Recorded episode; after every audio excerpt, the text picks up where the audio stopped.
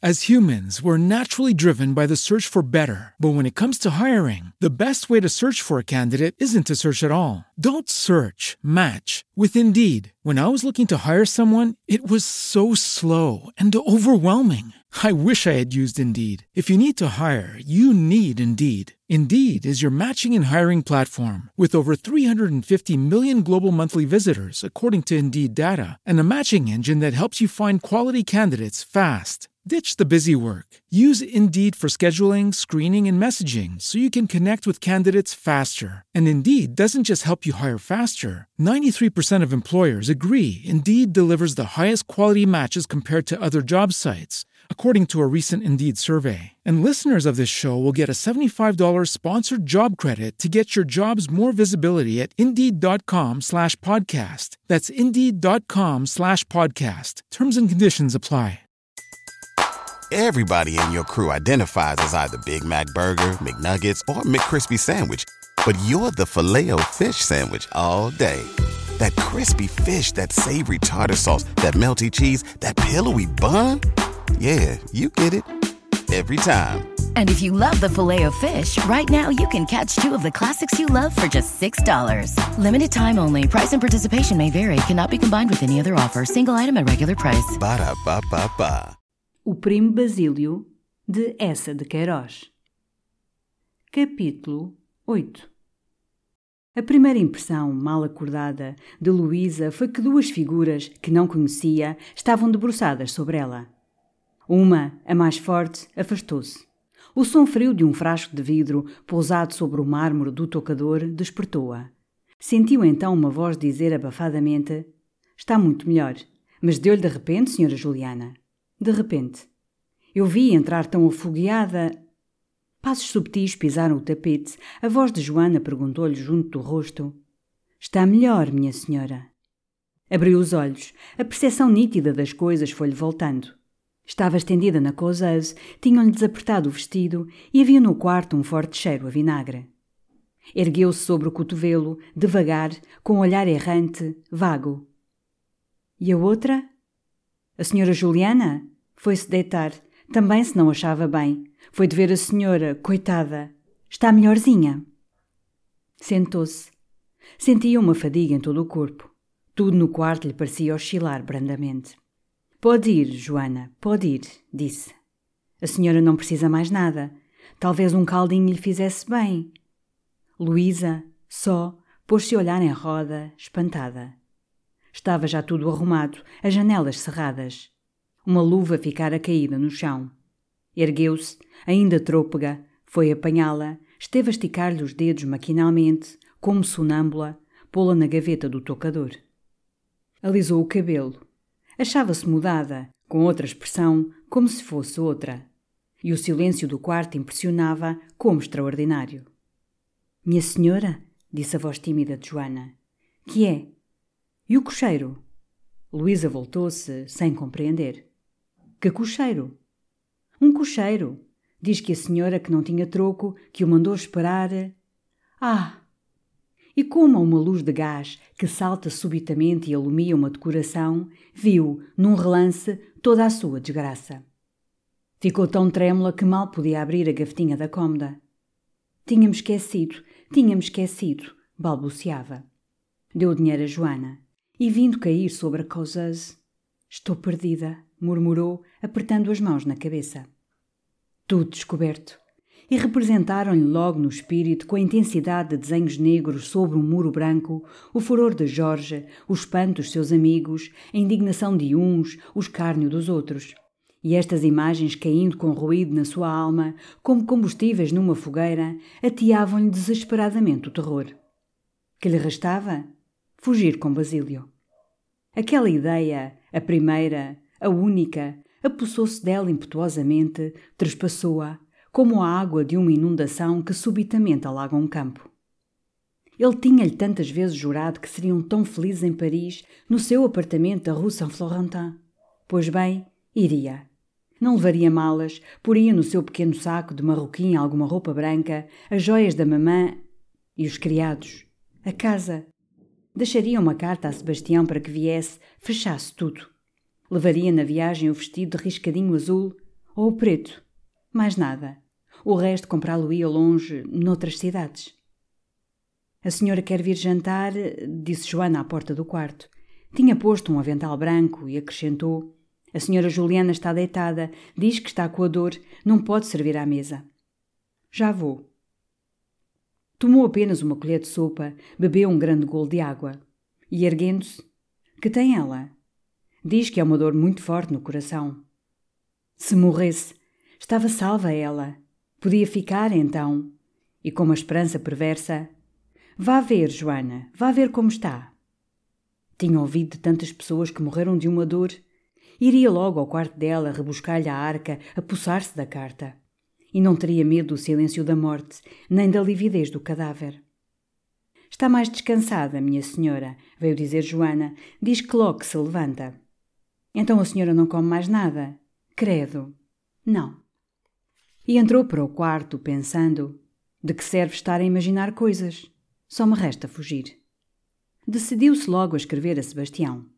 Mas não pôde acertar com outras palavras além do começo, no alto, numa letra muito trêmula: Meu amigo. Para que havia de escrever? Quando ao outro dia ela não voltasse, nem à tarde, nem à noite, as criadas, a outra, a infame, iriam logo a Sebastião. Era o íntimo da casa. Que espanto dele! Imaginaria algum acidente, correria à encarnação, depois à polícia, esperaria numa angústia até de madrugada. Todo o dia seguinte seriam outras esperanças de haver chegar, decepções aterradas, até que telegrafaria a Jorge. E a essa hora de certo, ela, encolhida no canto do vagão, rolaria ao ruído ofegante da máquina para um destino novo. Mas porque se afligia, por fim. Quantas invejariam a sua desgraça?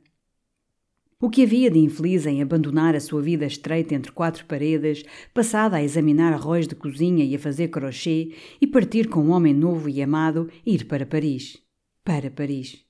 Viver nas consolações do luxo, em alcovas de seda, com um camarote na ópera. Era bem tolo em se afligir. Quase fora uma felicidade aquele desastre. Sem ele nunca teria tido a coragem de se desembaraçar da sua vida burguesa. Mesmo quando um alto desejo a impelisse, haveria sempre uma timidez maior para a reter. E depois, fugindo, o seu amor tornava-se digno. Seria só de um homem. Não teria de amar em casa e amar fora de casa. Veio-lhe mesmo a ideia de ir ter imediatamente com Basílio, acabar com aquilo por uma vez. Mas era tarde para ir ao hotel. Temia as ruas escuras, a noite e os bêbados.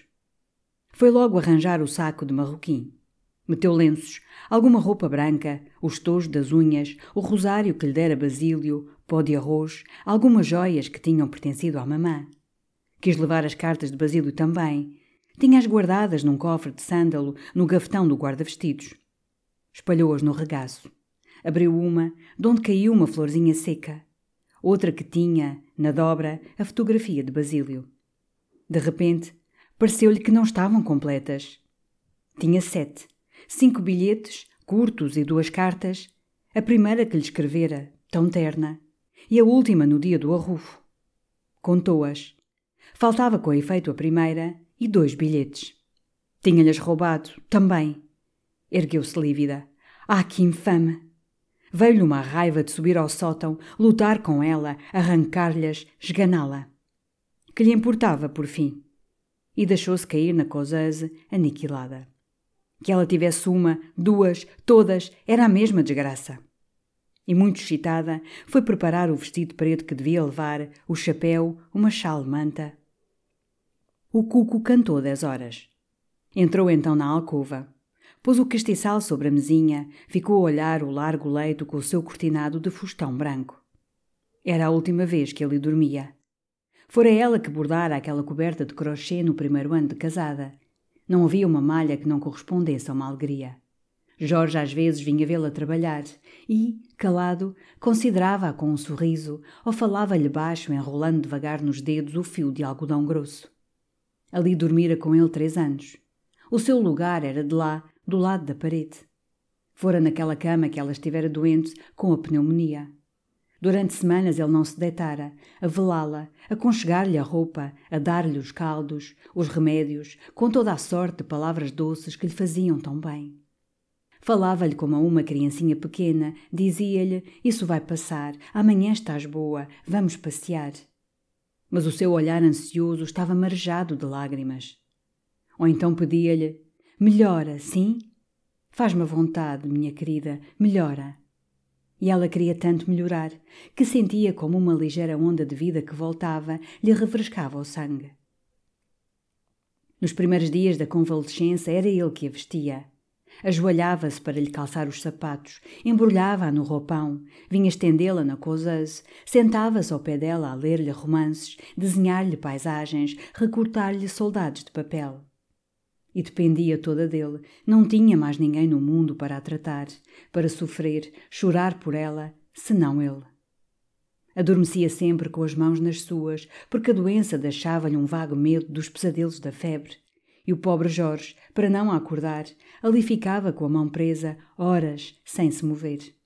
Deitava-se vestido num colchãozinho ao pé dela. Muitas vezes, acordando de noite, o tinha visto a limpar as lágrimas. De alegria, de certo, porque ela então estava salva. O médico, o bom doutor Caminha, tinha-o dito, está livre de perigo, agora é refazer esse corpinho. E Jorge, o pobre Jorge, coitado, sem dizer nada, tinha tomado as mãos do velho, tinha-as coberto de beijos. E agora, quando ele soubesse, quando ele voltasse? Quando, ao entrar ali na alcova, visse os dois travesseirinhos ainda. Ela iria longe, com outro, por caminhos estranhos, ouvindo outra língua. Que horror! E ele ali estaria, naquela casa só, chorando, abraçado a Sebastião. Quantas memórias dela para o torturar! os seus vestidos, as suas chinelinhas, os seus pentes, toda a casa. Que vida triste a dele. Dormiria ali só. Já não teria ninguém para acordar de manhã com um beijinho, passar-lhe o braço pelo pescoço, dizer-lhe: É tarde, Jorge. Tudo acabara para ambos. Nunca mais.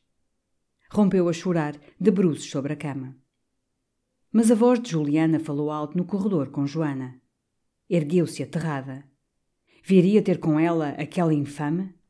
Os passos achinelados afastaram-se devagar e Joana entrou com o rolo e com a lamparina. A senhora Juliana, disse, levantou-se um momento, mas que ainda está mal, coitada. Foi-se deitar. A senhora não precisa mais nada. Não, disse da alcova. Despiu-se e, prostrada, adormeceu profundamente. Juliana em cima não dormia. A dor passara-lhe e agitava-se sob o enxergão, com o diabo da espartina, como tantas outras noites nas últimas semanas. Porque desde que apanhara a carta no sarcófago vivia numa febre. Mas a alegria era tão aguda, a esperança tão larga que a sustentavam, lhe davam saúde. Deus, enfim, tinha-se lembrado dela. Desde que Basílio começara a vir a casa, tivera logo um palpite, uma coisa que lhe dizia que tinha chegado enfim a sua vez. A primeira satisfação fora naquela noite em que achara, depois de Basílio sair às dez horas, a travessinha de Luísa caída ao pé do sofá. Mas que explosão de felicidade quando, depois de tanta espionagem, de tanta canseira, apanhou enfim a carta no sarcófago. Correu ao sótão, leu-a avidamente e, quando viu a importância da coisa, arrasaram-se-lhe os olhos de lágrimas, arremessou a sua alma perversa para as alturas, bradando em si, num triunfo: Bendito seja Deus! Bendito seja Deus! E que havia de fazer aquilo? Foi então a sua inquietação. Ora pensava em a vender a Luísa por uma forte soma, mas onde tinha ela o dinheiro? Não, o melhor era esperar a volta de Jorge e, com ameaças de a publicar, extorquir-lhe um horror de libras por meio de outra pessoa, já se vê, e ela à capa. E em certos dias em que a figura, as toaletes, as passeatas de Luísa a irritavam mais, Vinham-lhe venetas de sair para a rua, chamar os vizinhos, ler o papel, pô-la mais rasa que a lama, vingar-se da cabra. Foi a tia Vitória que a acalmou e a dirigiu. Disse-lhe logo que para a armadilha ser completa era necessário uma carta do Janota. Começara então o lento trabalho de lhe apanhar.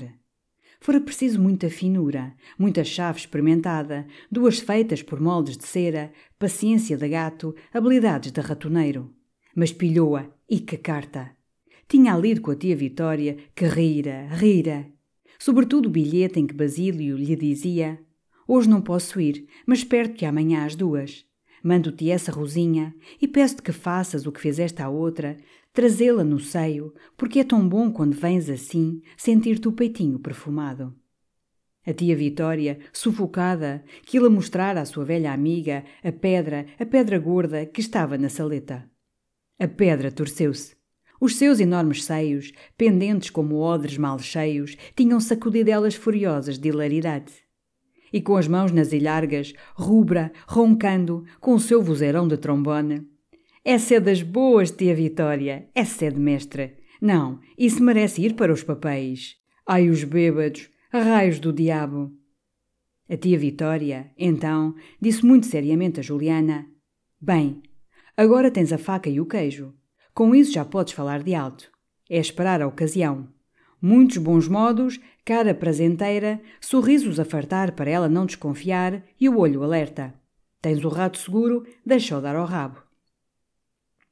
E desde esse dia Juliana saboreava com delícias, com gula, muito consigo, aquele gozo de a ter na mão, a Luizinha, a senhora, a patroa, a piorrinha. Via-a peraltar-se, ir ao homem, cantarolar, comer bem, e pensava com uma voluptuosidade felina: Anda, folga, folga que eu cata tenho armada. Aquilo dava-lhe um orgulho perverso. Sentia-se vagamente senhora da casa. Tinha ali fechada na mão a felicidade, o bom nome, a honra, a paz dos patrões. Que desforra! E o futuro estava certo. Aquilo era dinheiro, o pão da velhice. Ah, tinha-lhe chegado o seu dia. Todos os dias rezava uma Salve Maria de graças a Nossa Senhora, Mãe dos Homens. Mas agora, depois daquela cena com Luísa, não podia ficar de braços cruzados com as cartas na algibeira. Devia sair de casa, pôr-se em campo, fazer alguma coisa. O quê? A tia Vitória que havia de dizer. Logo pela manhã, às sete horas, sem tomar o seu café, sem falar a Joana, desceu devagar, saiu. A tia Vitória não estava em casa. Gente na saleta esperava. O senhor Gouveia, com a borla do barretinho muito arrebitada, escrevinhava, dobrado, cuspilhando o seu catarro. Juliana deu os bons dias em redor e sentou-se a um canto, direita, com a sua sombrinha nos joelhos. Conversava-se, e uma mulher de trinta anos, picada das bexigas, que estava sentada no canapé, depois de ter dado um sorriso a Juliana, continuou, voltada para uma gordita com um chal de quadrados vermelhos. Pois não imagina, senhora Ana, não faz ideia. É uma desgraça. É todas as noites como um carro. Às vezes até acordo com o barulho que ela faz a falar só, a tropeçar na escada.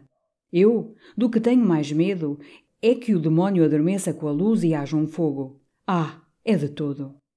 Quem? perguntou um rapazola bonito com uma blusa de trintanário que falava de pé a um criado alto de suíças e gravata branca enxovalhada. O Cunha, o filho do meu patrão. É uma desgraça. Piteirinho, hã? disse o rapazola, enrolando o cigarro. Um horror. Eu pela manhã nem posso entrar no quarto, que é um cheiro. A mãe, coitadinha, chora, rala-se. O rapaz já esteve para ser posto fora do emprego. Ai, não estou nada contente, nada contente. Pois olhe que por lá também há desgosto grande, disse, baixando a voz, a do chal de quadrados. Os dois homens aproximaram-se. O senhor, continuou ela com gestos aterrados, é um desaforo com a cunhada. A senhora sabe, e aquilo são questões de dia e de noite. As duas irmãs andam numa bulha pegada. O homem toma as dores da rapariga, a mulher põe-se aos gritos. Ai, aquilo vem a acabar mal. E então, se a gente tem lá o seu descuido, disse o da gravata branca com indignação, é aqui del rei e daqui e dali. Lá a sua gente é sossegada, senhor João, observou a picada das bexigas. É boa gente. As raparigas namoradeiras. Proveito das criadas, apanham o seu vestidito, a sua placa. Mas os velhotes são uma santa gente. A verdade é a verdade. E come-se bem. E voltando-se para o trintanário, batendo-lhe no ombro com uma voz que o admirava e que o invejava. Mas isto sim, isto é que é levá-la. O rapazola sorriu com satisfação. Ora, são mais as vozes do que as nozes. Lá, lá, mostra lá, disse o da gravata branca, tocando-lhe com o cotovelo. Mostra lá. O rapaz fez-se rogado e, depois de gingar da cintura, arregaçando a blusa, tirou do bolso do colete riscadinho um relógio de ouro. Muito bonito! Rica prenda! disseram as duas mulheres. Suor do meu rosto? fez ele, acariciando o queixo. O da gravata branca indignou-se. Ora, seu maroto! E baixo para as raparigas. Suor do seu rosto, hã? É o serafim da patroa, uma senhora da alta, que aquilo são tudo sedas. Muitíssimo boa mulher, um bocado entradota, mas muitíssimo boa mulher. Recebe destas lembranças um relógio de um par de moedas e ainda fala. O rapazola disse então, enterrando as mãos na algibeira: E se quiser agora, há de largar a corrente. Há de lhe custar muito, exclamou da gravata branca. Uma gente que tem aí pela baixa correntezas de casas. Metade da rua dos retroseiros é dela. Mas muito agarrada, disse o rapazola. E bamboleando o corpo, com o cigarro ao canto da boca. Estou com ela há dois meses, e ainda se não desapotoou, senão com o relógio e três libras de ouro. Que eu, como quem diz, um dia passo-lhe o pé. E cofiando o cabelo para a testa, não faltam mulheres, e das que têm dom. Mas a tia Vitória entrou, muito azafamada, com o chal no braço, e vendo Juliana, Olá, por cá! Tive que dar umas voltas. Estou na rua desde as seis. Bons dias, senhora Teodósia. Bons dias, Ana. Viva! Temos por cá o alfenim. Entre cá para dentro, Juliana. Eu já venho, meus pombinhos. É um instante. Levou-a para o outro quarto, para o lado do saguão. E então, que há de novo? Juliana pôs-se a contar longamente a cena da véspera, o desmaio. Pois, minha rica, disse a tia Vitória, o que está feito, está feito.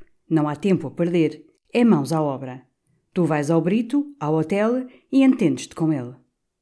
Juliana recusou-se logo. Não se atrevia, tinha medo. A tia Vitória refletiu, coçando o ouvido.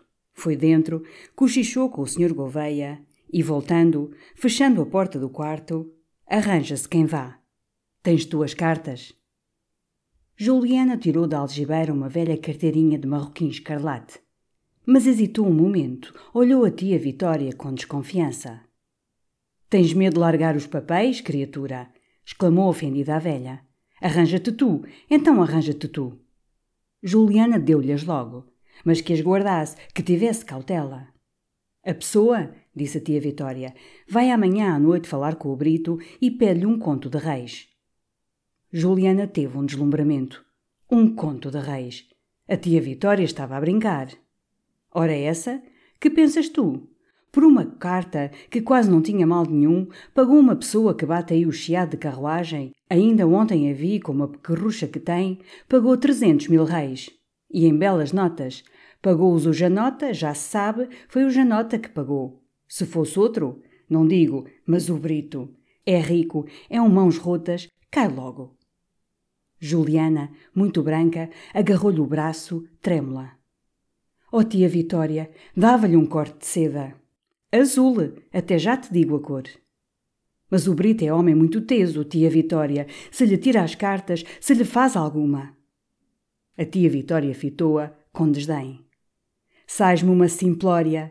Imaginas que eu mando lá algum tolo? Nem as cartas vão, o que vai é uma cópia. Olha quem, o melro que há de ir. E depois de refletir um momento, tu vai-te para casa. Não, Lá isso não volto. Também tens razão. Até ver em que param as modas, vem cá dormir. Jantas cá hoje. Tenho uma rica pescada. Mas não haverá perigo, tia Vitória, se o Brito vai à polícia? A tia Vitória encolheu os ombros e, impacientada. Olha, vai-te, que me estás a infernizar. Polícia? Qual polícia? Essas coisas levam-se lá à polícia. Deixa a coisa comigo. Adeus, e às quatro para jantar, hã? Juliana saiu como levada pelo ar. Um conto de reis. Era o conto de reis que voltava, o que já um dia entrevira, que lhe fugira, que lhe vinha agora cair na mão com um tlim-tlim de libras e um frufru de notas. E o cérebro enchia-se-lhe confusamente de perspectivas diferentes, todas maravilhosas. Um mostrador de capelista onde ela venderia. Um marido ao seu lado às horas da ceia pares de botinas das boas, das chiques. Onde poria o dinheiro? No banco? Não, no fundo da arca, para estar mais seguro, mais à mão. Para passar a sua manhã, comprou uma quarta de rebuçados e foi-se sentar no passeio, com a sombrinha aberta, deliciando-se, ruminando já a sua vida rica, julgando-se já senhora. Mesmo fez olho a um proprietário pacífico e rubicundo que se afastou escandalizado. Àquela hora, Luísa acordava e, sentando-se bruscamente na cama, é hoje, foi o seu primeiro pensamento. Um susto, uma tristeza horrível contraíram-lhe o coração. Começou depois a vestir-se, muito nervosa com a ideia de ver Juliana. Estava mesmo imaginando fechar-se, não almoçar, sair pé ante pé às onze horas, ir procurar Basílio ao hotel, quando a voz de Joana disse à porta do quarto: A senhora faz favor? Começou logo a contar, muito espantada, que a senhora Juliana tinha saído de manhã, ainda não voltara, estava tudo por arrumar. Bem, arranje-me o almoço, eu já vou. Que alívio para ela! Calculou logo que Juliana deixara a casa. Para quê? Para lhe armar alguma, de certo. O melhor era sair imediatamente. Podia esperar Basílio no paraíso. Foi à sala de jantar, bebeu um golo de chá, de pé, à pressa. A senhora Juliana ter-lhe dado alguma coisa? Veio dizer Joana assombrada. Luísa encolheu os ombros, respondeu vagamente: depois se saberá. Era hora e meia, foi pôr o chapéu. O coração batia-lhe alto e, apesar do terror de ver entrar Juliana, não se decidia a sair. Sentou-se mesmo, com o saco de marroquim nos joelhos. Vamos, pensou enfim. Ergueu-se, mas parecia que alguma coisa de subtil e de forte a prendia, a enliava. Entrou na alcova devagar.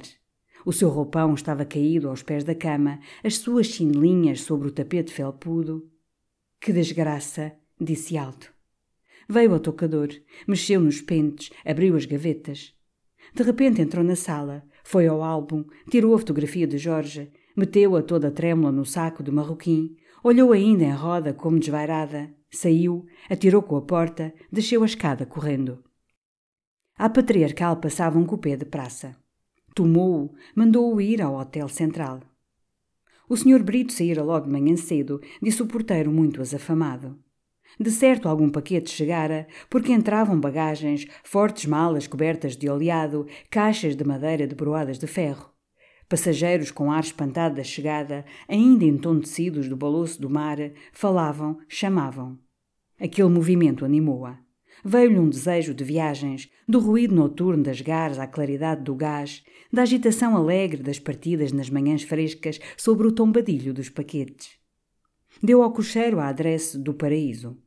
E à maneira que o trem trotava, parecia-lhe que toda a sua vida passada, Juliana, a casa, se esbatiam, se dissipavam num horizonte abandonado. À porta de um livreiro julgou entrever Julião. Debruçou-se pela portinhola, precipitadamente, não o avistou, teve pena. Ia-se sem ver um amigo da casa. Todos agora, Julião, Ernestinho, o conselheiro, Dona Felicidade, lhe pareciam adoráveis, com qualidades nobres que nunca percebera, que repentinamente tomavam um grande encanto. E o pobre Sebastião, tão bom, nunca mais lhe ouviria tocar a sua malaganha. Ao fim da Rua do Ouro, o cupê parou num embaraço de carroças e Luísa viu no passeio ao lado o Castro, o Castro dos óculos, o banqueiro, o que Leopoldina lhe dizia que tinha uma paixão por ela. Um rapazito roto oferecia-lhe cautelas. E o Castro Nédio, com os dois pulgares nas algibeiras do colete branco, dizia graças ao rapaz, com um desdém ricaço, dardejando olhadelas sobre Luísa através dos seus óculos de ouro. Ela, pelo canto do olho, observava-o. Tinha uma paixão por ela, aquele homem, que horror! Achava-o medonho, com o seu ventre pançudo, a perninha curta. A lembrança de Basílio atravessou-a, a sua linda figura. E bateu nos vidros impaciente, com pressa de o ver. O trem partiu, enfim. O rocio reluzia ao sol. Do americano, parado à esquina, gente descia apressada, de calças brancas, vestidos leves, vinda de Belém, de Pedroços. Pregões cantavam. Todos ali ficavam nas suas famílias, nas suas felicidades, só ela partia. Na rua ocidental viu vir a Dona Camila, uma senhora casada com um velho, ilustre pelos seus amantes. Parecia grávida. E adiantava-se devagar, com a face branca satisfeita, uma lassitude do corpo arredondado, passeando um marmanjozinho de jaqueta cor de pinhão, uma pequerrucha de sainhas tufadas, e adiante uma ama, vestida de lavradeira, empurrava um carrinho de mão onde um bebê se babava. E a Camila, feliz, vinha tranquilamente pela rua expondo as suas fecundidades adultas. Era muito festejada, ninguém dizia mal dela. Era rica, dava Soares. O que é o mundo? pensava Luísa. O trem parou à porta do paraíso, era meio-dia. A portinha em cima estava fechada. E a patroa apareceu logo, ciciando que sentia muitíssimo, mas só o senhor é que tinha a chavezinha, se a senhora quisesse descansar. Neste momento outra carruagem chegou e Basílio apareceu galgando os degraus. Até que enfim! exclamou abrindo a porta. Porque não vieste ontem? Ah, se tu soubesses! E, agarrando-lhe os braços, cravando os olhos nele, Basílio, sabes, estou perdida. Que há? Luísa atirara o saco de marroquim para o canapé e, de um folgo, contou-lhe a história da carta apanhada nos papéis, as dele roubadas, a cena no quarto. O que me resta é fugir. Aqui estou. Leva-me.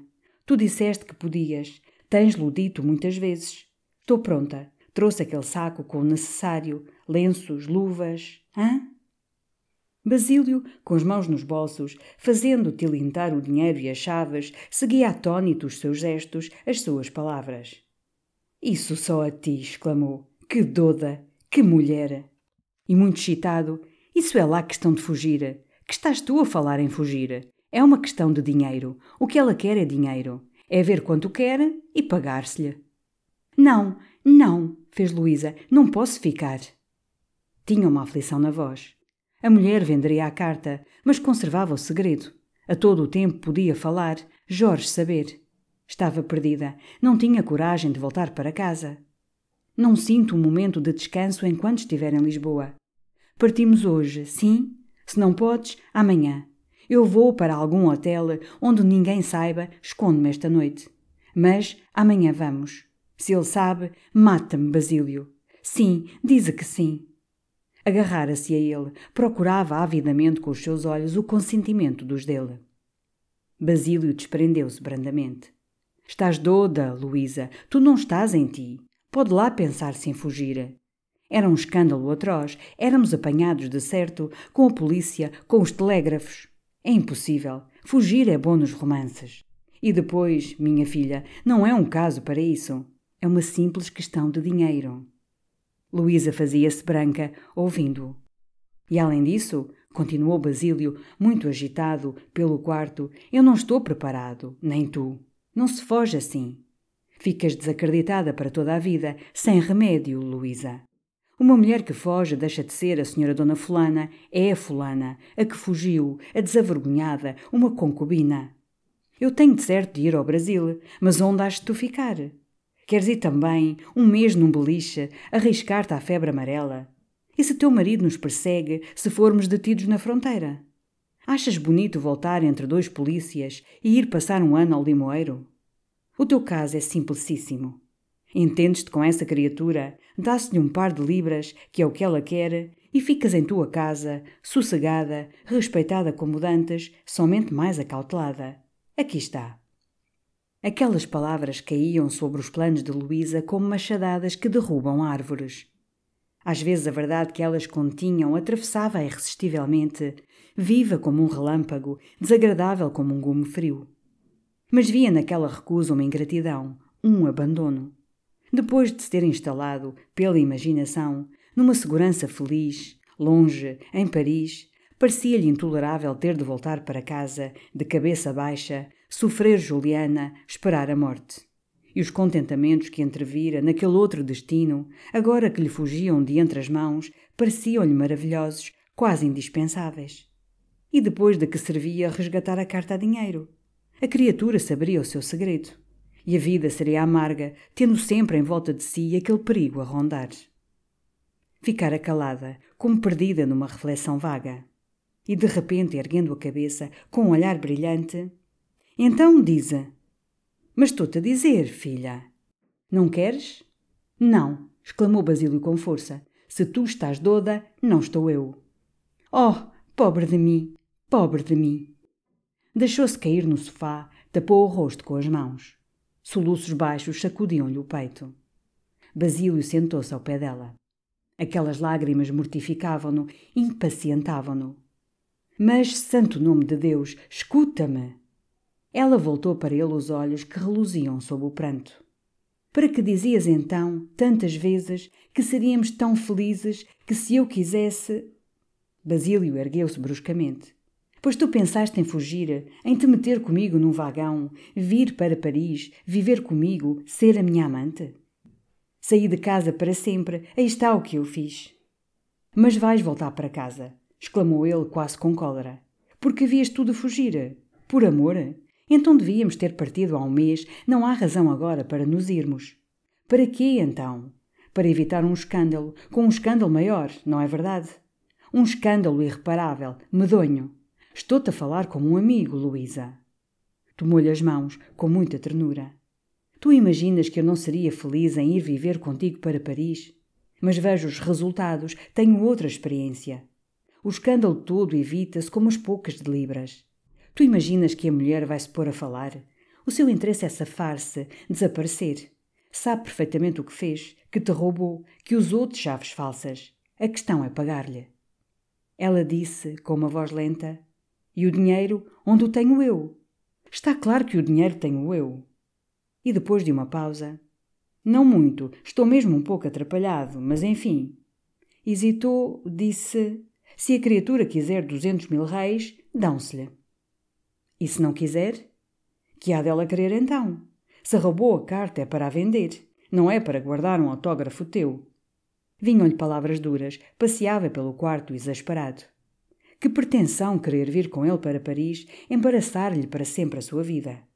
E que despesa tão tola, dar um horror de libras a uma ladra. Depois aquele incidente, a carta de namoro roubada nos papéis sujos, a criada, a chave falsa do gavetão dos vestidos, parecia-lhe soberanamente burguês, um pouco pulha. E parando, para acabar, enfim, oferece-lhe trezentos mil reis, se quiseres. Mas pelo amor de Deus, não faças outra. Não estou para pagar as tuas distrações a trezentos mil reis cada uma. Luísa fez-se lívida, como se ele lhe tivesse cuspido no rosto. Se é uma questão de dinheiro, eu o pagarei, Basílio. Não sabia como, que lhe importava. Pediria, trabalharia, empenharia, não aceitaria dele. Basílio encolheu os ombros. Estás-te a dar ares onde o tens tu? Que te importa? exclamou. Basílio coçou a cabeça, desesperado. E tomando-lhe as mãos, com uma impaciência reprimida. Estamos a dizer tolices, filha, estamos a irritar-nos. Tu não tens dinheiro. Ela interrompeu, agarrou-lhe violentamente o braço. Pois, sim, mas fala tu a essa mulher. Fala-lhe tu, arranja tudo. Eu não a quero tornar a ver. Se a vejo, morro, acredita. Fala-lhe tu. Basílio recuou vivamente e, batendo com o pé, Estás doda, mulher. Se eu lhe falo, então pede tudo, então pede-me a pele. Isso é contigo. Eu dou-te o dinheiro, tu arranja-te. Nem isso me fazes? Basílio não se conteve. Não, com os diabos, não. Adeus.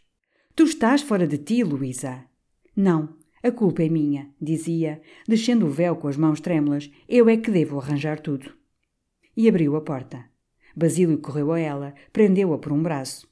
Luísa, Luísa, o que queres tu fazer? Não podemos romper assim. Escuta, fujamos então, salva-me de todo gritou ela, abraçando-o ansiosamente. Caramba! Se te estou a dizer que não é possível! Ela atirou com a porta, desceu as escadas correndo. O cupê esperava. Para o Rocio, disse. E deitando-se para o canto da carruagem, rompeu a chorar convulsivamente.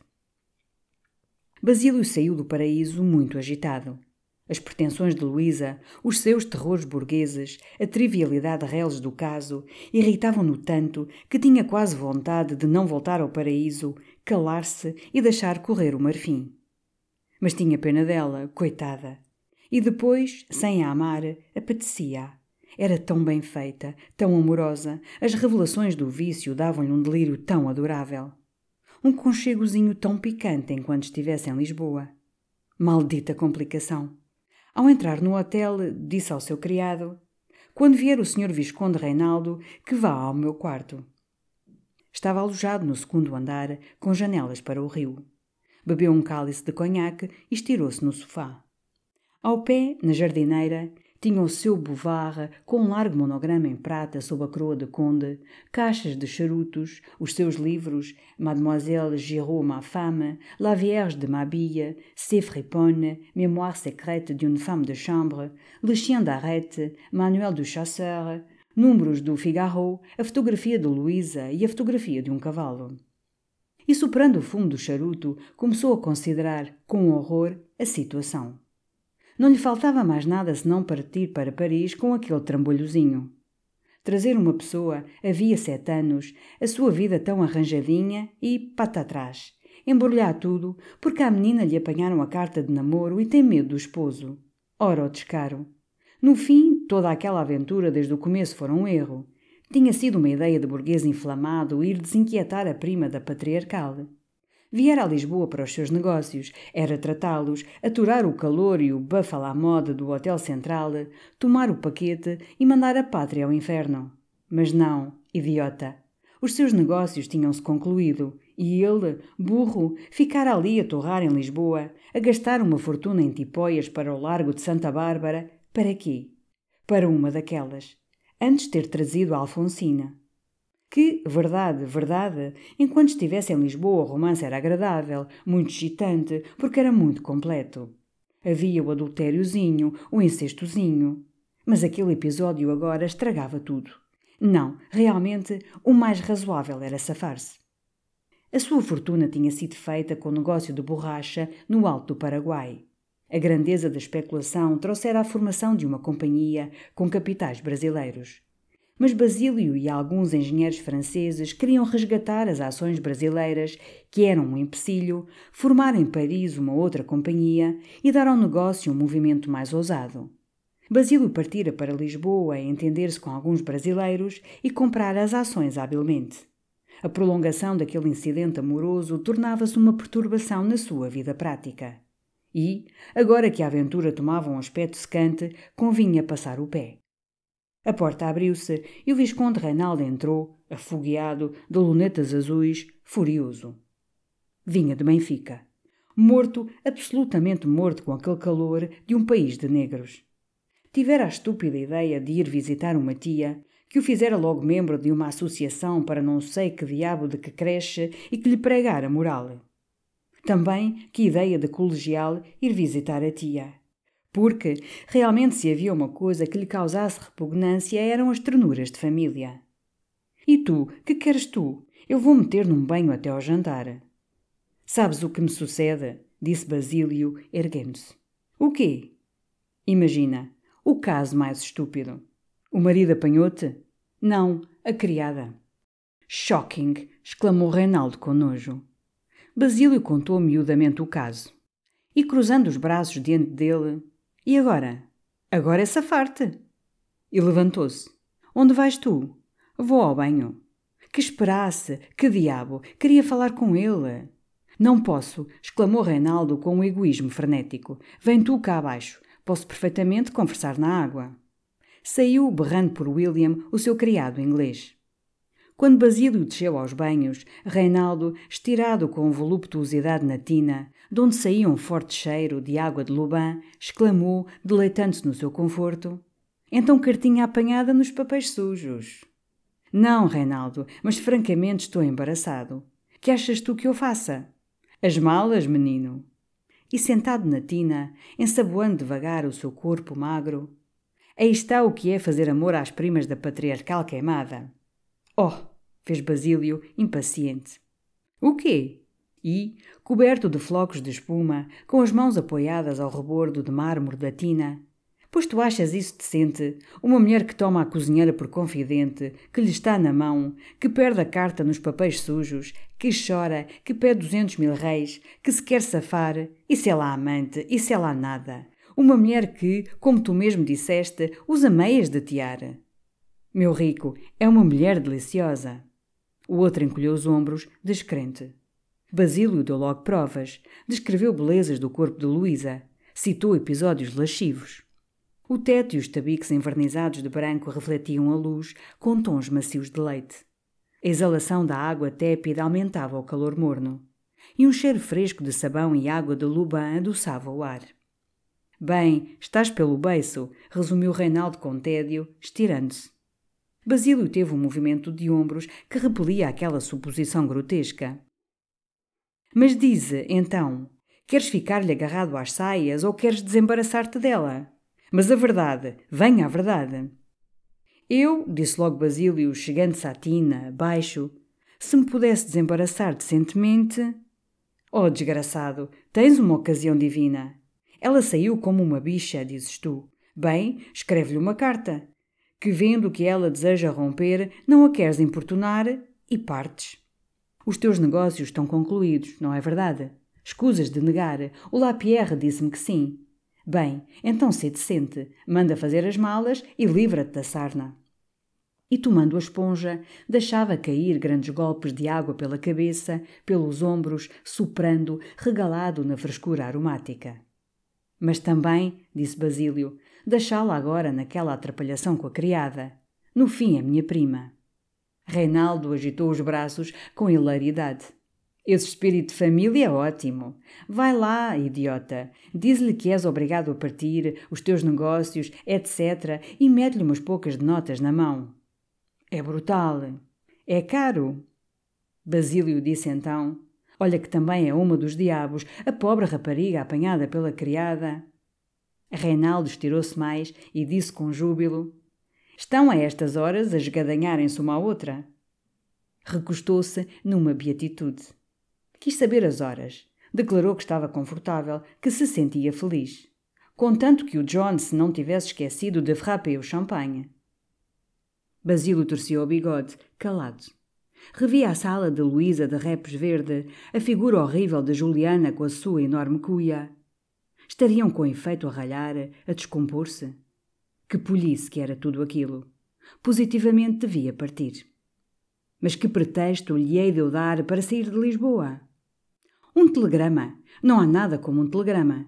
Telegrafa já ao teu homem em Paris, ao Labarchardi ou Labarchadette, ou o que é, que te mande logo este despacho. Parta, negócios maus, etc. É o melhor. Vou fazê-lo, disse Basílio, erguendo-se muito decidido. E partimos amanhã? gritou Reinaldo. Amanhã. Por Madrid? Por Madrid. Salero! Pôs-se de pé, na tina, entusiasmado, a escorrer, e com movimentos aduncos de magricela saltou para fora. Embrulhou-se no roupão turco. O seu criado William entrou logo, subtilmente, ajoelhou-se, tomou-lhe um pé entre as mãos, secou-lhe com precauções, pôs-se respeitosamente a calçar-lhe a meia de seda preta com ferradurinhas bordadas. Na manhã seguinte, um pouco antes do meio-dia, Joana veio bater discretamente à porta do quarto de Luísa e, com a voz baixa, desde o desmaio falava-lhe sempre baixo, como a uma convalescente: Está ali o primo da senhora. Luísa ficou surpreendida. Estava ainda de robe de chambre e tinha os olhos vermelhos de chorar. Pôs num instante um pouco de pó de arroz, alisou o cabelo, entrou na sala. Basílio, vestido de claro, sentara-se melancolicamente no murcho do piano. Trazia um ar grave e, sem transição, começou a dizer que, apesar de ela se ter zangado na véspera, ele considerava ainda tudo como dantes. Viera porque naquele momento se não podiam separar sem algumas explicações, sobretudo sem resolver definitivamente o caso da carta. E com um gesto triste, como contendo lágrimas, porque eu vejo-me forçada a sair de Lisboa, minha querida. Luísa, sem olhar para ele, fez um sorriso mudo, muito desdenhoso. Basílio acrescentou logo: Por pouco tempo, naturalmente, três semanas ou um mês. Mas enfim, tenho de partir.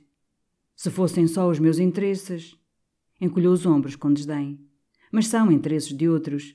E aqui está o que eu recebi esta manhã. Estendeu-lhe um telegrama. Ela conservou um momento sem o abrir. A sua mão fazia tremer o papel. Lê, peço-te que leias. Para quê? fez ela. Mas leu baixo. Venha, graves complicações. Presença absolutamente necessária. Parta já. Dobrou o papel, entregou-lhe. E partes, hã? É forçoso. Quando? Esta noite. Luísa ergueu-se bruscamente, estendendo-lhe a mão. Bem, adeus. Basílio murmurou: És cruel, Luísa. Não importa. Em todo o caso, há um negócio que é necessário terminar. Falaste à mulher? Está tudo arranjado, respondeu ela, franzindo a testa. Basílio tomou-lhe a mão e, quase com solenidade: Minha filha, eu sei que és muito orgulhosa, mas peço-te que digas a verdade. Eu não te quero deixar em dificuldades. Falaste-lhe. Ela retirou a mão e, com uma impaciência crescente, arranjou-se tudo, arranjou-se tudo. Basílio parecia muito embaraçado, estava mesmo um pouco pálido. Enfim, tirando uma carteira da algibeira, começou. Em todo o caso, é possível, é natural, nós não sabemos com quem lidamos, é natural que haja outras exigências. Abriu a carteira, tomou um sobrescrito pequenino e cheio. Luísa seguia, fazendo-se vermelha, os movimentos de Basílio. Por isso, para te poderes entender melhor com ela, sempre me parece bom deixar-te algum dinheiro. Tu estás dodo? exclamou ela. Mas tu queres me dar dinheiro? A sua voz tremia. Mas enfim, adeus. E ia sair da sala, indignada. Luísa, pelo amor de Deus, tu não me compreendeste. Ela parou, disse precipitadamente, como impaciente por acabar: Compreendi, Basílio, obrigado, mas não, não é necessário. Estou nervosa, é o que é. Não prolonguemos mais isto. Adeus.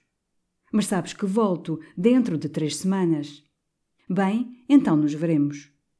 Ele atraiu-a, deu-lhe um beijo na boca, encontrou os seus lábios passivos e inertes. Aquela frieza irritou-lhe a vaidade. Apertou-a contra o peito. Disse-lhe baixo, pondo muita paixão na voz: Nem um beijo me queres dar? Nos olhos de Luísa passou um ligeiro clarão. Beijou-o rapidamente e, recuando, adeus. Basílio esteve um momento a olhá-la, teve como um leve suspiro. Adeus. E da porta, voltando-se, com melancolia, escreve-me ao menos. Sabes a minha morada? Rue Saint-Florentin, 22. Luísa chegou-se à janela. Viu acender o charuto na rua, falar ao cocheiro, saltar para o cupê, fechar com força a portinhola, sem um olhar para as janelas. O trem rolou. Era o número 10. Nunca mais o veria. Tinham palpitado no mesmo amor, tinham cometido a mesma culpa. Ele partia alegre, levando as recordações romanescas da aventura. Ela ficava, nas amarguras permanentes do erro. E assim era o mundo. Veio-lhe um sentimento pungente de solidão e de abandono. Estava só, e a vida aparecia-lhe como uma vasta planície desconhecida, coberta da densa noite, iriçada de perigos. Entrou no quarto devagar, foi-se deixar cair no sofá. Viu ao pé o saco de marroquim que preparara na véspera para fugir. Abriu, pôs-se a tirar lentamente os lenços, uma camisa bordada. Encontrou a fotografia de Jorge. Ficou com ela na mão, contemplando o seu olhar leal, o seu sorriso bom. Não, não estava no mundo só. Tinha-o a ele. Amava, aquele nunca a trairia, nunca a abandonaria. E colando os beiços ao retrato, umedecendo-o de beijos convulsivos, atirou-se de bruços, lavada em lágrimas, dizendo: Perdoa-me, Jorge, meu Jorge, meu querido Jorge, Jorge da minha alma. Depois de jantar, Joana veio dizer-lhe timidamente: A senhora não lhe parece que seria bom ir saber da senhora Juliana? Mas onde quer você ir saber? perguntou Luísa. Ela às vezes vai à casa de uma amiga, uma inculcadeira, para os lados do Carmo. Talvez lhe tivesse dado alguma, esteja mal. Mas também não mandar recado desde ontem pela manhã? Coisa assim. Eu podia saber. Pois bem, vá, vá. Aquela desaparição brusca inquietava também Luísa. Onde estava? Que fazia? Parecia-lhe que alguma coisa se tramava em segredo, longe dela, que viria de repente estalar-lhe sobre a cabeça, terrivelmente. Anoiteceu. Acendeu as velas. Tinha um certo medo de estar assim só em casa.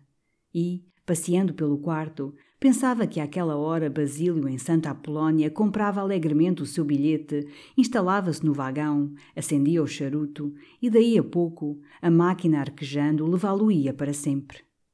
Porque não acreditava na demora de três semanas, um mês. Ia para sempre, safava-se. E apesar de o detestar, sentia que alguma coisa dentro de si se partia com aquela separação e sangrava dolorosamente. Eram quase nove horas quando a campainha retiniu com pressa. Julgou que seria Joana de volta, foi abrir com castiçal e recuou vendo Juliana, amarela, muito alterada. A senhora faz favor de me dar uma palavra? Entrou no quarto atrás de Luísa e imediatamente rompeu, gritando, furiosa. Então a senhora imagina que isto há de ficar assim? A senhora imagina que por o seu amante se safar isto há de ficar assim? Que é, mulher? fez Luísa, petrificada. Se a senhora pensa que por o seu amante se safar isto há de ficar em nada? berrou. Oh, mulher, pelo amor de Deus! A sua voz tinha tanta angústia que Juliana calou-se. Mas depois de um momento, mais baixo, a senhora bem sabe que eu guardei as cartas, para alguma coisa era. Queria pedir ao primo da senhora que me ajudasse. Estou cansada de trabalhar e quero o meu descanso. Não ia fazer escândalo. O que desejava é que ele me ajudasse. Mandei ao hotel esta tarde. O primo da senhora tinha desarvorado. Tinha ido para os lados dos olivais, para o inferno.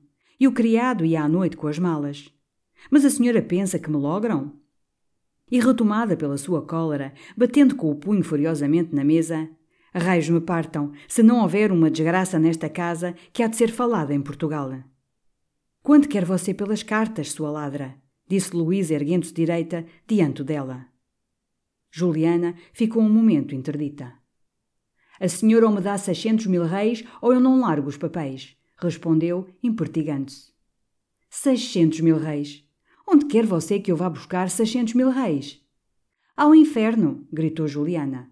Ou me dá seiscentos mil reis, ou tão certo como eu estar aqui, o seu marido há de ler as cartas. Luísa deixou-se cair numa cadeira, aniquilada. Que fiz eu para isto, meu Deus? Que fiz eu para isto? Juliana plantou-se-lhe diante, muito insolente.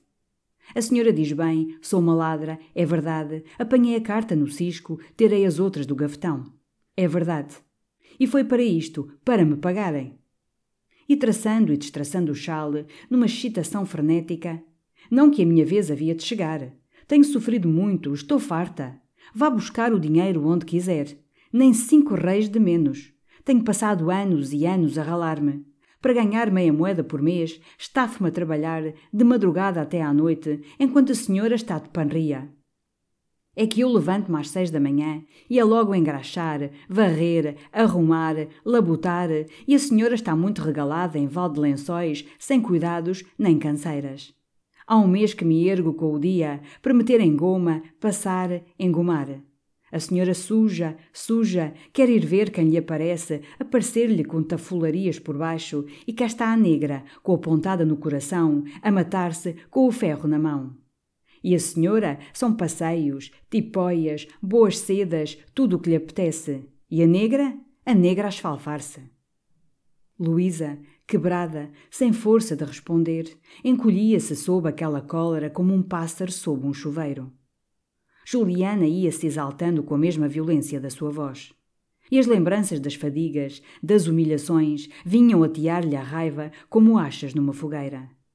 Pois que lhe parece? exclamava. Não que eu como os restos e a senhora os bons bocados. Depois de trabalhar todo o dia, se quer uma gota de vinho, quem me dá? Tenho de o comprar. A senhora já foi ao meu quarto? É uma enxovia.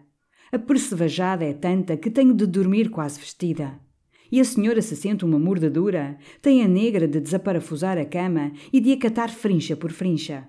Uma criada. A criada é o animal. Trabalha se podes, se não rua, para o hospital. Mas chegou-me a minha vez. E dava palmadas no peito, fulgurante de vingança. Quem manda agora sou eu. Luísa soluçava baixo. A senhora chora. Também eu tenho chorado muita lágrima. Ai, eu não lhe quero mal, minha senhora, certamente que não. Que se divirta, que foge. O que eu quero é o meu dinheiro aqui escarrado ou o papel há de ser falado. Aqui este teto me racha se eu não for mostrar a carta ao seu homem, aos seus amigos, à vizinhança toda que há de andar arrastada pelas ruas da amargura. Calou-se, exausta, e com a voz entrecortada de cansaços. Mas dê-me, senhora, o meu dinheiro, o meu rico dinheiro, e aqui tem os papéis, e o que lá vai, lá vai, e até lhe levo outras. Mas o meu dinheiro para aqui. E também lhe digo que morta seja eu neste instante com um raio, se depois de eu receber o meu dinheiro esta boca se torna a abrir. E deu uma palmada na boca. Luísa erguera-se, devagar, muito branca. Pois bem, disse, quase num murmúrio, eu lhe arranjarei o dinheiro. Espero uns dias. Fez-se um silêncio, que depois do ruído parecia muito profundo, e tudo no quarto como se tornara mais imóvel. Apenas o relógio batia o seu tic-tac, e duas velas sobre o tocador consumindo-se davam uma luz avermelhada e direita. Juliana tomou a sombrinha, traçou o chale e, depois de fitar Luísa um momento, Bem, minha senhora, disse, muito seca. Voltou as costas, saiu. Luísa sentiu a bater a cancela com força. Que expiação, santo Deus! exclamou, caindo numa cadeira, banhada de novo em lágrimas. Eram quase dez horas quando Joana voltou. Não pude saber nada, minha senhora, nem colcadeira ninguém sabe dela. Bem, traga a lamparina. E Joana, ao despir-se no seu quarto, rosnava consigo. A mulher tem arranjo, está metida por aí com algum súcio. Que noite para Luísa! A cada momento acordava num sobressalto, abria os olhos na penumbra do quarto e caía-lhe logo na alma, como uma punhalada, aquele cuidado pungente. Que havia de fazer? Como havia de arranjar dinheiro? Seiscentos mil reis. As suas joias valiam talvez duzentos mil reis. Mas depois, que diria ao Jorge? Tinha as pratas, mas eram o mesmo. A noite estava quente e, na sua inquietação, a roupa escorregara, apenas lhe restava o lençol sobre o corpo. Às vezes a fadiga readormecia de um sono superficial, cortado de sonhos muito vivos. Via montões de libras reluzirem vagamente, maços de notas agitarem-se brandamente no ar. Erguia-se, saltava para as agarrar, mas as libras começavam a rolar, a rolar como infinitas rodinhas sobre o chão liso, e as notas desapareciam, voando muito leves com um frémito de asas irónicas. Ou então era alguém que entrava na sala, curvava-se respeitosamente e começava a tirar do chapéu, a deixar-lhe cair no regaço libras, moedas de cinco mil reis, peças, muitas, muitas, profusamente. Não conhecia o homem. Tinha um chinó vermelho e uma pera impudente. Seria o diabo. Que lhe importava? Estava rica, estava salva. Punha-se a chamar, a gritar por Juliana, a correr atrás dela, por um corredor que não findava e que começava a estreitar-se, até que era como uma fenda por onde ela se arrastava de esguelha, respirando mal e aportando contra si o montão de libras que lhe punha frialdade de metal sobre a pele nua do peito. Acordava assustada, e o contraste da sua miséria real com aquelas riquezas do sonho era como um acréscimo de amargura. Quem lhe poderia valer? Sebastião. Sebastião era rico, era bom. Mas mandá-lo chamar e dizer-lhe ela, ela Luísa, a mulher de Jorge, empreste-me seiscentos mil reis. Para quê, minha senhora? E podia lá responder, para resgatar umas cartas que escrevi ao meu amante. Era lá possível. Não, estava perdida. Restava-lhe ir para um convento. A cada momento voltava ao travesseirinho que lhe escaldava o rosto. Atirou a touca. Os seus longos cabelos soltaram-se. Prendeu-os ao acaso com um gancho. E de costas, com a cabeça sobre os braços nus, pensava amargamente no romance de todo aquele verão. A chegada de Basílio, o passeio ao Campo Grande, a primeira visita ao paraíso. Onde iria ele, aquele infame, dormindo tranquilamente nas almofadas do vagão? E ela ali, na agonia. Atirou o lençol, abafava e, descoberta, mal se distinguindo da alvura da roupa, adormeceu quando a madrugada rompia. Acordou tarde, sucumbida. Mas logo na sala de jantar a beleza da manhã gloriosa reanimou-a. O sol entrava abundante e radioso pela janela aberta. Os canários faziam um concerto. Da forja ao pé saía um martelar jovial. E o largo azul vigoroso levantava as almas. Aquela alegria das coisas deu-lhe como uma coragem inesperada. Não se havia de abandonar a uma desesperança inerte. Que diabo! Devia lutar. Vieram-lhe esperanças, então. Sebastião era bom, Leopoldina tinha expedientes, havia outras possibilidades, o acaso mesmo. E tudo isto podia, em definitivo, formar 600 mil reis, salvá-la. Juliana desapareceria, Jorge voltaria. E, alvoraçada, via perspectivas de felicidade possíveis reluzirem, no futuro, deliciosamente. Ao meio-dia veio o criadito Sebastião. O senhor tinha chegado de Almada e desejava saber como a senhora estava. Correu ela mesma à porta, que pedia ao senhor Sebastião que viesse logo que pudesse. Acabou-se. Sentia-se resoluta e a falar a Sebastião. No fim era o que lhe restava. Contar ela tudo a Sebastião, ou que a outra contasse tudo ao marido. Impossível hesitar. E depois podia atenuar, dizer que fora só uma correspondência platónica. A partida de Basílio, além disso, fazia daquele erro um facto passado, quase antigo. E Sebastião era tão amigo dela. Veio, era uma hora. Luísa, que estava no quarto, sentiu-o entrar, e só o som dos seus passos grossos no tapete da sala deu-lhe uma timidez, quase um terror. Parecia-lhe agora muito difícil, terrível de dizer. Preparara frases, explicações, uma história de galanteio, de cartas trocadas. E estava com a mão no fecho da porta, a tremer. Tinha medo dele. Ouviu-o passear pela sala. E receando que a impaciência lhe desse mau humor, entrou. Afigurou-se-lhe mais alto, mais digno. Nunca o seu olhar lhe parecera tão reto e a sua barba tão séria. Então que é? Precisa alguma coisa? Perguntou-lhe ele depois das primeiras palavras sobre a Almada, sobre o tempo. Luísa teve uma cobardia indominável. Respondeu logo: É por causa de Jorge. Aposto que não lhe tem escrito. Não. Esteve muito tempo sem me escrever também. E rindo, mas hoje recebi duas cartas por atacado. Procurou-as entre outros papéis que tirou da algibeira. Luísa fora sentar-se no sofá. Olhava-o com o coração aos pulos e as suas mãos impacientes raspavam devagarinho o estofo. É verdade, dizia Sebastião, revolvendo um maço de papéis. Recebi duas. Fala de voltar. Diz que está muito secado.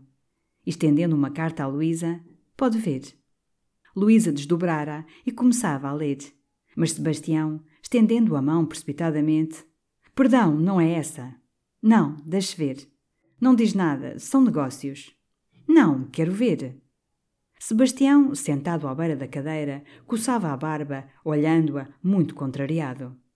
E Luísa, de repente, franzindo a testa: O quê? A leitura espalhava-lhe no rosto uma surpresa irritada. Realmente. São tolices, são tolices, murmurava Sebastião, muito vermelho. Luísa pôs-se então a ler alto, devagar. Saberás, amigo Sebastião, que fiz aqui uma conquista. Não é o que se pode chamar uma princesa, porque é nem mais nem menos que a mulher do estanqueiro. Parece estar abrasada no mais impuro fogo por este seu criado. Deus me perdoe, mas desconfio até que me leva apenas um vintém pelos charutos de pataco, fazendo assim ao esposo, o digno Carlos, a dupla partida de lhe arruinar a felicidade e a tenda. Que graça! murmurou Luísa, furiosa. Receio muito que se repita comigo o caso bíblico da mulher de Putifar. Acredita que há um certo mérito em lhe resistir, porque a mulher, estanqueira como é, é lindíssima. E tenho medo que suceda algum fracasso à minha pobre virtude. Luísa interrompeu-se e olhou Sebastião com um olhar terrível. São brincadeiras, balbuciou ele. Ela seguiu, lendo. Olha se a Luísa soubesse desta aventura. De resto, o meu sucesso não para aqui. A mulher do delegado faz-me um olho dos diabos. É de Lisboa, de um agente gamacho que parece que mora para Belém, conheces? E dá-se ares de morrer de tédio na tristeza provinciana da localidade. Deu uma soirée em minha honra, e em minha honra, creio também, decotou-se. Muito bonito o colo. Luísa fez-se escarlate. E uma queda do diabo. Está dodo! exclamou ela. E aqui tens o teu amigo feito um Dom Juan do Alentejo e deixando um rasto de chamas sentimentais por essa província fora. O Pimentel recomenda-se.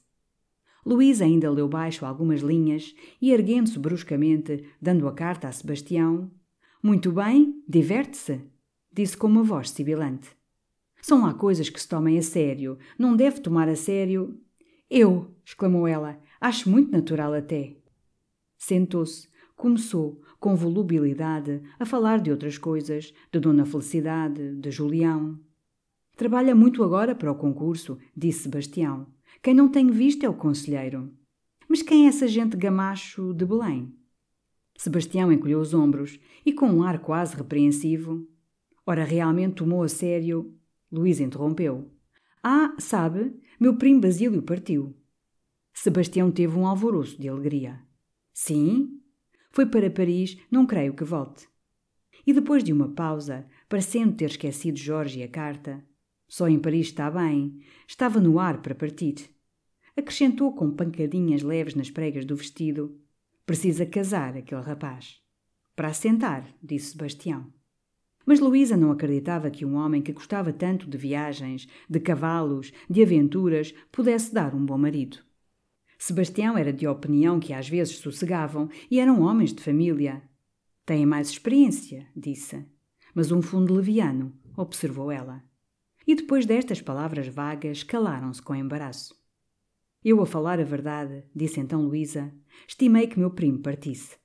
Como tinha havido essas tolices na vizinhança, Ultimamente mesmo quase que o não vi. Esteve aí ontem, veio despedir-se, fiquei surpreendida. Estava tornando impossível a história de um galanteio platónico, cartas trocadas, mas um sentimento mais forte que ela impelia a atenuar, distanciar as suas relações com Basílio.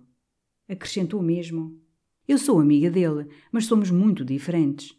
Basílio é egoísta, pouco afeiçoado. De resto, a nossa intimidade nunca foi grande. Calou-se bruscamente, sentiu que se enterrava. Sebastião lembrava-se ouvir-lhe dizer que tinham sido criados ambos de pequenos. Mas, enfim, aquela maneira de falar do primo parecia-lhe a prova maior de que não houvera nada. Quase se queria mal pelas dúvidas que tivera, tão injustas. E volta? perguntou. Não me disse, mas não creio. Encepilhando em Paris. E com a ideia da carta, de repente, então o Sebastião é o confidente de Jorge? Ele riu. Oh, minha senhora, pois acredita. E a mim, quando me escreve, que se aborrece, que está só, que não suporta o alentejo. Mas vendo Sebastião olhar o relógio. O quê? Já? É cedo. Tinha de estar na baixa antes das três, disse ele. Luísa quis retê-lo. Não sabia para quê, porque a cada momento sentia a sua resolução diminuir, desaparecer como a água de um rio que se absorve no seu leito pôs-se a falar-lhe das obras de Almada. Sebastião começara pensando que duzentos ou trezentos mil reis fariam as restaurações necessárias, mas depois umas coisas tinham trazido outras e, dizia, está-se-me tornando um sorvedouro. Luísa riu, forçadamente. Ora, quando se é proprietário e rico... Isso sim, parece que não é nada, mas uma pintura numa porta, uma janela nova, uma sala forrada de papel, um soalho e isto e aquilo, e lá se vão oitocentos mil reis. Enfim. Levantou-se e, despedindo-se, eu espero que aquilo vá dio se não demore muito. Se a estanqueira der licença. Ficou a passear na sala, nervosa com aquela ideia. Deixar-se namorar pela estanqueira e a mulher do delegado e as outras. De certo tinha confiança nele, mas os homens. De repente representou-se-lhe a estanqueira, prendendo-o nos braços de trás do balcão, ou Jorge beijando, nalguma entrevista, de noite, o colo bonito da mulher do delegado. E tumultuosamente apareceram-lhe todas as razões que provavam irrecusavelmente a traição de Jorge. Estava há dois meses fora. Sentia-se cansado da sua viuvez. Encontrava uma mulher bonita. Tomava aquilo como um prazer passageiro, sem importância. Que infame! Resolveu escrever-lhe uma carta digna e ofendida, que viesse imediatamente ou que partia ela. Entrou no quarto, muito excitada. A fotografia de Jorge, que ela tirara na véspera do saco de marroquim, ficara no tocador. Pôs-se a olhá-la. Não admirava que o namorassem, era bonito, era amável. Veio-lhe uma onda de ciúme que lhe obscureceu o olhar. Se ele enganasse, se tivesse a certeza da mais pequena coisa, separava-se, recolhia-se a um convento, morria de certo, matava-o. Minha senhora, veio dizer Joana, é um galego com esta carta. Está à espera da resposta. Que espanto! Era de Juliana. Escrita em papel pautado, numa letra medonha, eriçada de erros de ortografia, dizia: Minha senhora, bem sei que fui imprudente, O que a senhora deve atribuir tanto à minha desgraça como à falta de saúde, o que às vezes faz que se tenham gênios repentinos. Mas se a senhora quer que eu volte e faça o serviço como dantes, ao qual creio que a senhora não pode opor-se, terei muito gosto em ser agradável, na certeza que nunca mais se falará em tal até que a senhora queira e cumpra o que prometeu. Prometo fazer o meu serviço e desejo que a senhora esteja por isto, pois que é para bem de todos. Pois que foi gênio e naturalmente todos têm os seus repentes, e com isto não canso mais e sou, serva muito obediente, a criada Juliana Coceiro Tavira. Ficou com a carta na mão sem resolução. A sua primeira vontade foi dizer não. Tornar a recebê-la, a vê-la, com a sua face horrível, a cuia enorme. Saber que ela tinha no bolso a sua carta, a sua desonra, e chamá-la, pedir-lhe água, a lamparina, ser servida por ela. Não. Mas veio-lhe um terror. Se recusasse, irritava a criatura. Deus sabe o que faria. Estava nas mãos dela, devia passar por tudo. Era o seu castigo. Hesitou ainda um momento. Que sim, que venha, é a resposta. Juliana veio com efeito às oito horas. Subiu pé ante pé para o sótão, pôs o fato de casa e as chinelas e desceu para o quarto dos engomados, onde Joana, sentada num tapete, costurava à luz do petróleo.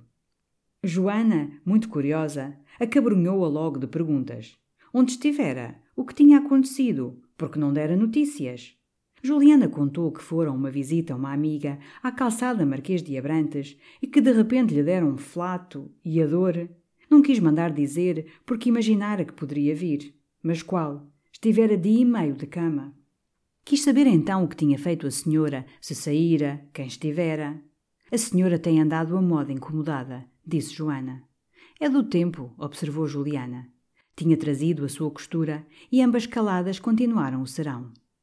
Às dez horas, Luísa ouviu bater devagarinho à porta do quarto. Era ela, de certo. Entre. A voz de Juliana disse muito naturalmente: Está o chá na mesa. Mas Luísa não se decidia a ir à sala, com medo, horror de a ver. Deu voltas no quarto, demorou-se. Foi, enfim, toda trêmula. Juliana vinha justamente no corredor. Encolheu-se contra a parede, com respeito, disse: Quer que vá pôr a lamparina, minha senhora? Luísa fez que sim com a cabeça, sem a olhar. Quando voltou ao quarto, Juliana enchia o jarro. E depois de ter aberto a cama, cerrado as portas, quase em pontas de pés, A senhora não precisa mais nada? perguntou. Não. Muito boa noite, minha senhora. E não houve outra palavra mais. Parece um sonho, pensava Luísa ao despir-se melancolicamente. Esta criatura, com as minhas cartas, instalada em minha casa para me torturar, para me roubar. Como se achava ela, Luísa, naquela situação? Nem sabia. As coisas tinham vindo tão bruscamente, com a precipitação furiosa de uma borrasca que estala. Não tivera tempo de raciocinar, de se defender. Fora embrulhada. E ali estava, quase sem dar fé, na sua casa sob a dominação da sua criada. Ah, se tivesse falado a Sebastião! Tinha agora o dinheiro, de certo, notas, ouro, com que frenesi lhe o arremessaria, a expulsaria, e a arca, e os trapos, e a cuia. Jurou a si própria falar a Sebastião, dizer tudo. Iria mesmo à casa dele para o impressionar mais. Daí a pouco, quebrada da agitação do dia, adormecera e sonhava que um estranho pássaro negro lhe entrara no quarto, fazendo uma ventania com as suas asas pretas de morcego. Era Juliana. Corria aterrada ao escritório, gritando: Jorge! Mas não via nem livros, nem estante, nem mesa. Havia uma armação reles de loja de tabaco, e por trás do balcão, Jorge acariciava sobre os joelhos uma bela mulher de formas robustas, em camisa de estupa, que perguntava com uma voz desfalecida de voluptuosidade e os olhos afogados em paixão: Brejeiros ou de chabregas? Fugia então de casa indignada e, através de sucessos confusos, via-se ao lado de Basílio, numa rua sem fim, onde os palácios tinham fachadas de catedrais e as carruagens rolavam ricamente com uma pompa de cortejo. Contava soluçando a Basílio a traição de Jorge. E Basílio, saltitando em volta dela com requebros de palhaço, repenicava uma viola e cantava. Escrevia uma carta a Cupido a mandar-lhe perguntar se um coração ofendido tem a obrigação de amar. Não tem, Gania a voz de Ernestinho, brandindo triunfante um rolo de papel. E tudo se obscurecia de repente nos largos voos circulares que fazia Juliana com as suas asas de morcego.